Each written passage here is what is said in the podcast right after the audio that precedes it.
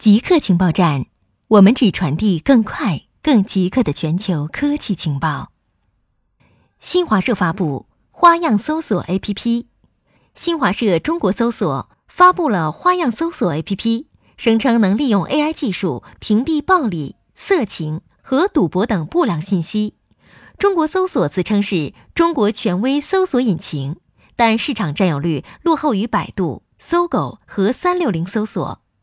报道称，花样搜索是新华社中国搜索打造的，作为国内首个应用人工智能技术筛选、屏蔽涉及青少年不良信息的 APP。它还搭载了基于大数据和深度学习技术研发的主流算法，适应分众化、差异化传播格局，在广大青少年中弘扬主旋律，传播正能量。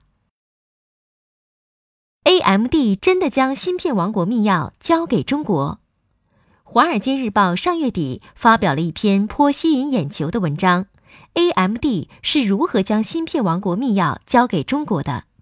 文章讲述了 AMD 与曙光子公司天津海光成立合资企业成都海光集成电路设计有限公司，将 X 八六处理器技术和系统级芯片技术授权给该公司。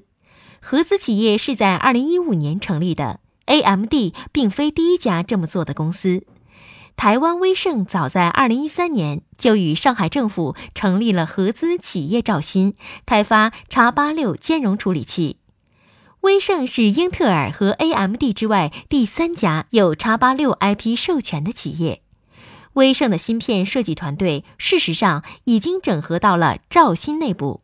中国其实早就访问到了所谓的芯片王国密钥，而这并没有改变中国对外国芯片的依赖。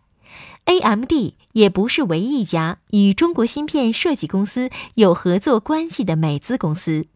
英特尔与上海的芯片设计公司蓝启科技有合作，高通与贵州政府成立了合资企业。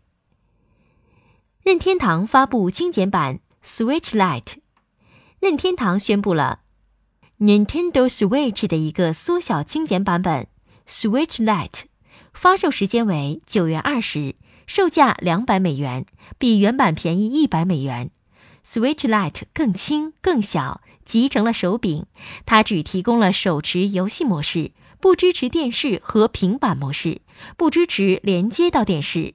它实际上不能 Switch，这意味着它兼容的游戏限于那些支持手持模式的游戏。Switch Lite 的显示屏为五点五英寸，而 Switch 则是六点二英寸。中科大少年班是中国 AI 人才的摇篮。对中国大型科技公司和创业公司 AI 负责人的教育背景的调查发现，中科大少年班可能是中国 AI 人才的摇篮。百度张亚勤来自一九七八年少年班。阿里云人工智能首席科学家闵万里来自1992年少年班，寒武纪科技 CEO 陈天石来自2001年少年班。到目前为止，中科大少年班已经培养了约4000名毕业生，引领了企业、学校、政府之间的合作。中科大还培育了超过100家高科技企业。包括被认为拥有世界顶级 AI 语音识别技术的科大讯飞等。多地将垃圾分类与信用评分关联起来。如果你经常扔错垃圾，你的社会信用分数可能会下降。社会信用体系正逐渐深入到我们的生活之中。主要城市开始推进垃圾分类，垃圾分类也将进行立法。住建部表示，到二零二零年底。将会先行先试的四十六个重点城市，基本建成垃圾分类处理系统。四十六个重点城市中有二十五个城市明确了对个人和单位违规投放生活垃圾的处罚。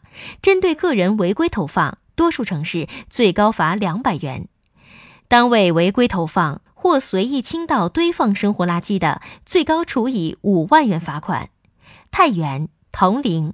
杭州等城市还对违规投放垃圾增加了信用惩戒措施，违反生活垃圾分类有关规定且拒不改正、阻碍执法部门履行职责的，相关信息将被依法纳入个人单位的信用档案。在北京等地，扔垃圾还引用了人脸识别，居民扔垃圾前得先刷脸，系统识别后自动打开分类投放口，并根据所投垃圾为投放人进行积分。固定时间，固定地点，我们下次再见。